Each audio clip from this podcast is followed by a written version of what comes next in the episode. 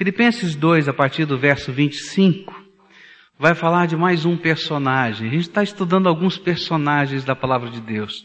Vimos o apóstolo Paulo, vimos Timóteo, e agora vamos ver um outro servo de Deus que tem um nome difícil de falar, mas que tem uma vida muito bonita.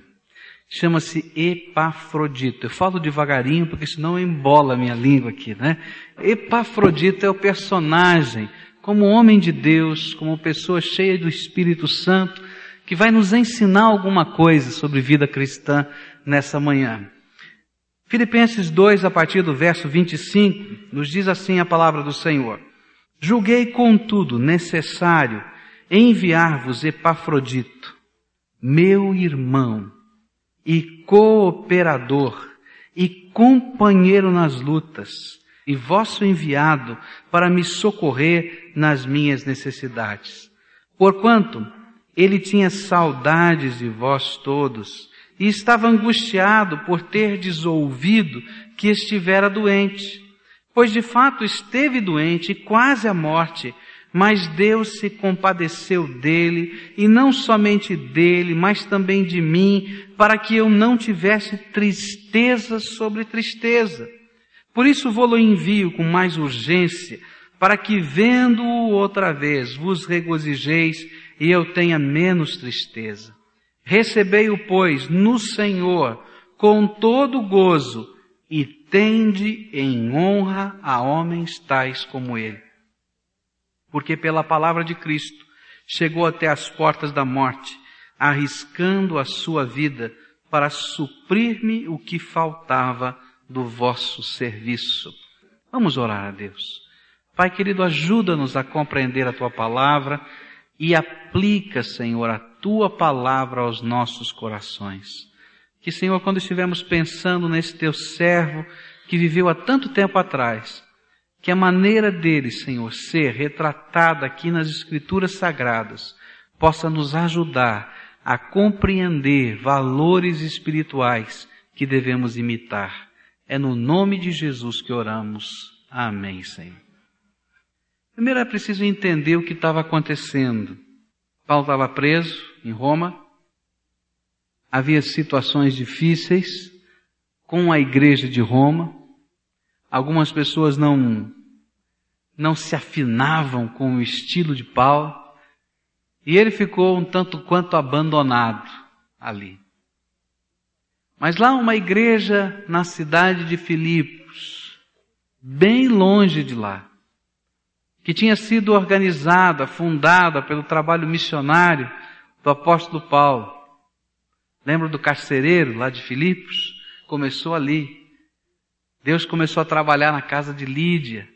E assim aquela igreja que de longe soube dos problemas, das dificuldades, mandou um emissário para que estivesse ao lado do apóstolo Paulo, levando ofertas, em dinheiro para o sustento dele, para a provisão dele, mas que o próprio emissário pudesse ser companhia e estar lá, ajudando em todas as coisas que fossem necessárias. Eu fico impressionado com esse movimento de Deus, esse movimento da graça de Deus, esse movimento do Espírito Santo de Deus, esse movimento que está sob o controle do Senhor, que faz com que coisas assim aconteçam. Às vezes a gente fica imaginando, né? Como é que virá? De onde vai vir o socorro? E aquele salmo nos diz: o socorro vem de quem? Do Senhor.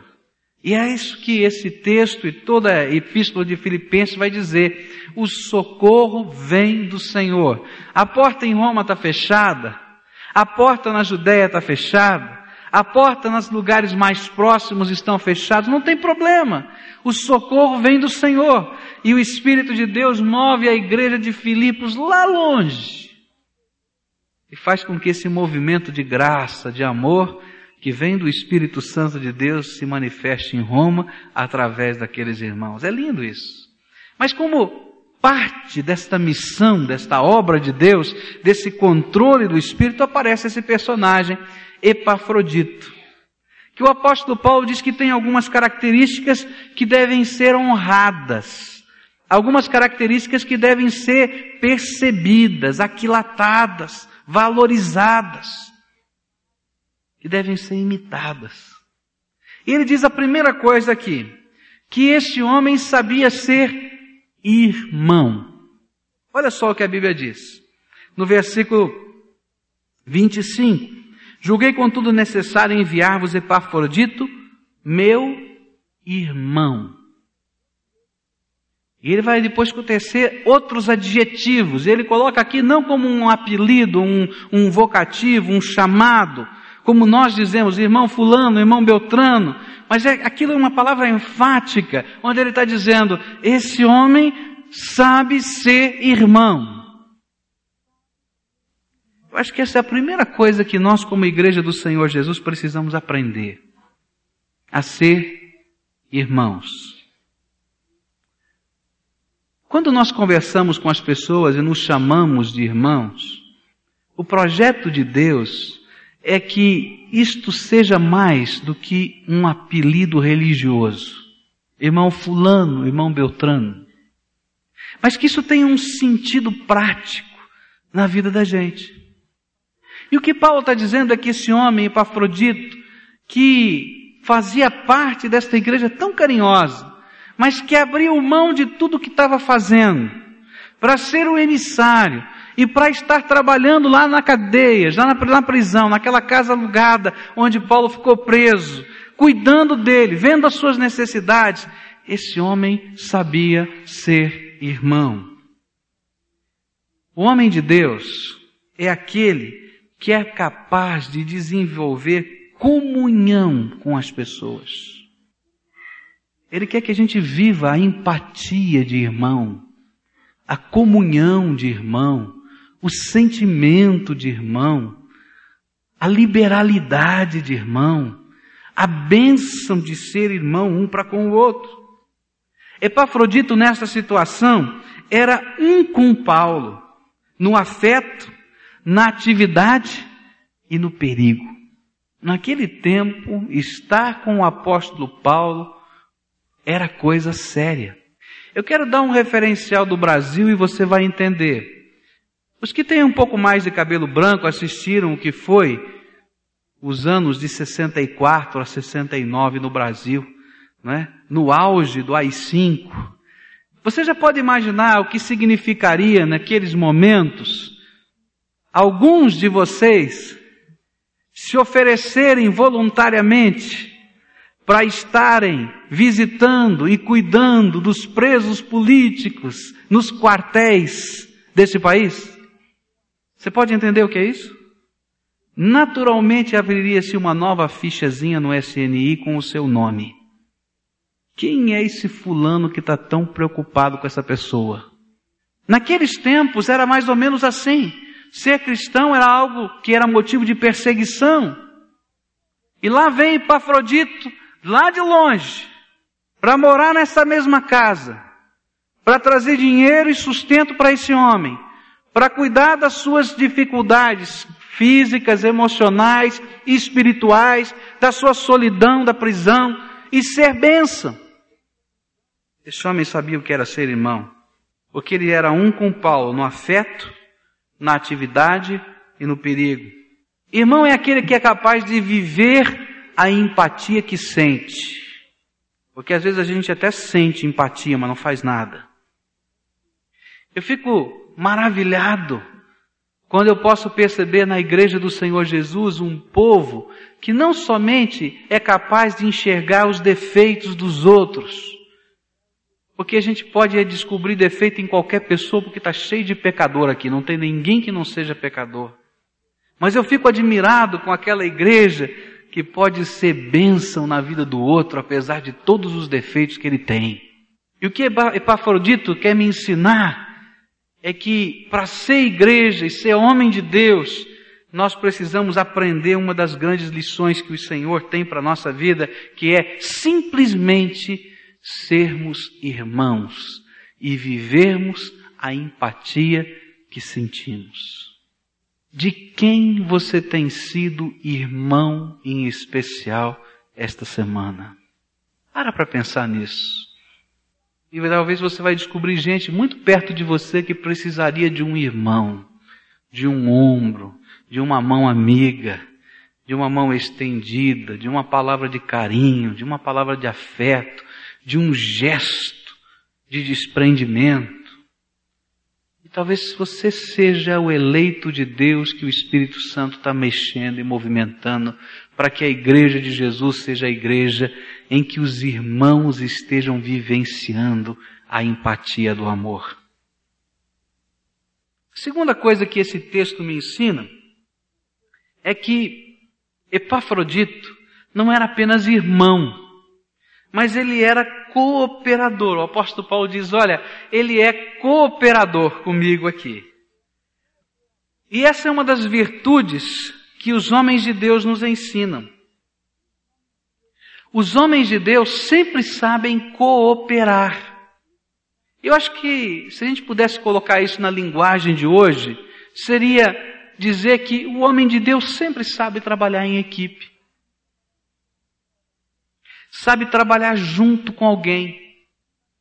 Sabe caminhar junto, abençoar com o sentimento, mas fazer as coisas juntos. Por uma simples razão, porque ele entende que a cabeça, o comando é Cristo, que ele é Senhor de todos os que cooperam na sua obra e que ele é mais um que está debaixo da autoridade do Senhor Jesus. E então a gente pode aprender a cooperar. Epafrodito me ensina muito sobre o que é ser igreja. Eu fico imaginando a igreja do Senhor Jesus, esta igreja que nós estamos vivenciando, e descubro que o Senhor Jesus é o cabeça, ele tem o comando, ele tem a autoridade, ele tem o poder, ele tem o governo, as coisas têm que ser do jeito dele, não do nosso, mas cada um de nós recebemos dele porção de graça recebemos dons, talentos, recebemos dele é, desafios, recebemos dele impulsos, movimentos desse Espírito Santo, como aconteceu lá na igreja de Filipos. E aí a gente vai descobrindo que precisamos trabalhar juntos, cooperar juntos, dividir as cargas uns dos outros e realizar a obra do ministério segundo aquilo que a cabeça Jesus Cristo está mandando. Alguns serão levantados para ensinar, e Deus vai derramar graça para que eles ensinem. Outros serão levantados para evangelizar, se bem que todos devam evangelizar, mas alguns de uma maneira especial serão levantados. E a gente vai ficar tão alegre, mas a gente fica alegre porque a gente aprende a cooperar com o que está perto, com o que está longe, porque o Senhor é Jesus e Ele é o cabeça. A gente vai vendo essa cooperação acontecendo na contribuição, a gente vai vendo essa cooperação acontecendo no cuidado dos necessitados. A gente vai vendo essa cooperação acontecendo no auxílio, na visão para com os enfermos, para com aqueles que estão doentes. Porque a gente precisa aprender a trabalhar juntos, a caminhar juntos. De acordo com o dom recebido, devemos colaborar e ser assim direcionados por Deus. Qual é o teu dom? Qual é o teu talento? O que é que você sabe que Deus colocou na tua mão? Que faz parte da, da tua natureza, você sente alegria em fazer. A pergunta que eu tenho é: você já consagrou isso para o teu Deus? E fez disso parte do seu ser colaborador dentro do ministério do Senhor? E servir dentro da ideia de equipe. Ninguém é maior do que ninguém. Nós somos todos servos do Senhor Jesus e estamos aqui para adorá-lo. E adoramos com aquilo que Deus tem colocado na nossa vida: dons, talentos, jeito de ser. Qual é o teu dom? Qual é o teu talento? Você já colocou isso à disposição do Senhor para a honra e glória dele? Deixa Deus usar a tua vida nas coisas grandes e nas coisas pequenas, porque esta é a essência de ser homem e mulher de Deus. A terceira e última coisa que eu queria deixar com os irmãos é o terceiro elogio que o apóstolo Paulo faz no versículo 25. Epafrodito, meu irmão e cooperador, companheiro no quê? Nas lutas. Companheiro nas lutas. E a partir do verso 25 dessa parte até o final, você vai encontrar quais foram algumas das lutas que Epafrodito viveu. Ele teve que se desprender de uma série de coisas para sair da igreja da cidade de Filipos e ir até Roma. Ele teve que fazer uma viagem muito perigosa, porque ele estava levando bastante dinheiro, atravessando aquelas rotas comerciais onde existiam muitos ladrões, e a parábola do bom samaritano pode nos dar uma imagem, uma ideia do que era naquele tempo. Não havia banco para você fazer uma transação comercial e mandar o dinheiro. Esse homem tinha que sair carregando aquele dinheiro, que era uma responsabilidade imensa, porque não era dele, era da igreja e era para abençoar um, irmão que estava preso em Roma, apóstolo da igreja. E ele vai arriscando a sua vida. No meio desta viagem, alguns acreditam que foi no meio da viagem, outros dizem que foi lá em Roma, ninguém sabe exatamente. Esse homem ficou doente, muito doente. Fruto de toda essa missão. Tão doente que alguns imaginavam que ele fosse morrer. E notícias chegaram a Filipos que ele estava à morte e que alguns talvez até dissessem, a essa altura já morreu. Esse é companheiro de lutas. Veio para morar na prisão com Paulo e cuidar dele. Esse é companheiro de lutas. O homem de Deus é aquele que tem coragem de se arriscar por Cristo. O homem de Deus é aquele que tem coragem de se arriscar por Cristo. É aquele que tem coragem de deixar a posição de segurança para se arriscar pelo Senhor, que lhe dá segurança eterna. E a gente vai encontrar na Bíblia vários exemplos de homens de Deus assim. Moisés deixou o reino do Egito, deixou o fato de ser criado pela filha de Faraó, de estar lá no meio do palácio, para se arriscar pelo Senhor, pelos desertos desta vida, sem qualquer posição social, sem qualquer recurso financeiro, sem nada, simplesmente porque Deus era Senhor da sua vida. Eliseu deixou a segurança da sua fazenda, da sua junta de bois, para atender aquele convite de Elias dizendo: Vem, segue-me. E esse homem toma uma decisão tão firme, tão séria, que ele faz um sacrifício de louvor a Deus com as suas juntas de boi, com o seu arado, queima tudo e diz: não tem jeito de voltar mais. É definitivo, é final. Porque ele sabia que valia a pena viver debaixo da autoridade do poder de Deus. Cada um dos apóstolos que deixaram tudo, se arriscaram em tantas coisas mas a Bíblia vai nos contar de um jovem rico que não teve coragem de arriscar nada e não pôde ser contado entre aqueles que seguiam a Jesus. Epafrodito arriscou a própria vida por causa de Cristo. Foi honrado pelo seu Senhor, porque ele estava disposto a servi-lo com toda a sua vida. É interessante perceber que nesse trecho da palavra de Deus vai aparecer uma palavrinha em grego que só aparece aqui na Bíblia. É uma palavrinha chata, esquisita de dizer. Parabolani é a palavra que vai ser usada para Epafrodito, quando diz que ele arriscou a vida. E por causa de Epafrodito, na igreja primitiva, começou a existir uma associação de homens e mulheres que tinham esse nome, os Parabolani. Eu tenho que falar devagarinho aqui. Eles, essa era a associação, por causa de Epafrodito, e que significa os que se arriscam. E eles tinham como propósito visitar os prisioneiros e visitar os enfermos, particularmente os que estavam prostrados por uma enfermidade perigosa e infecciosa que todo mundo tinha medo de cuidar.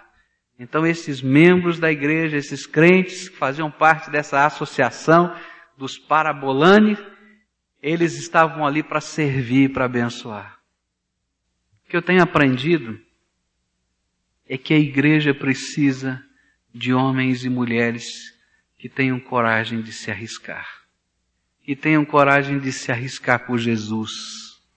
Que tenham coragem de fazer da sua vida mesmo com os riscos que existem, instrumento de amor, de graça, de misericórdia, de poder, de paz, abrindo mão de direitos para que a glória de Deus se manifeste.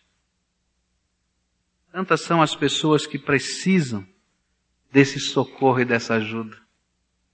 E nós precisamos de homens e de mulheres como Epafroditos. Pessoas que possam viver a empatia que sentem. Por isso são irmãos. Pessoas que cooperam, porque não são maiores nem menores. Estão debaixo da cabeça e usam os dons e os talentos com alegria para servir o Senhor. Para que a glória de Deus possa ser vista e para que a bênção de Deus alcance o coração.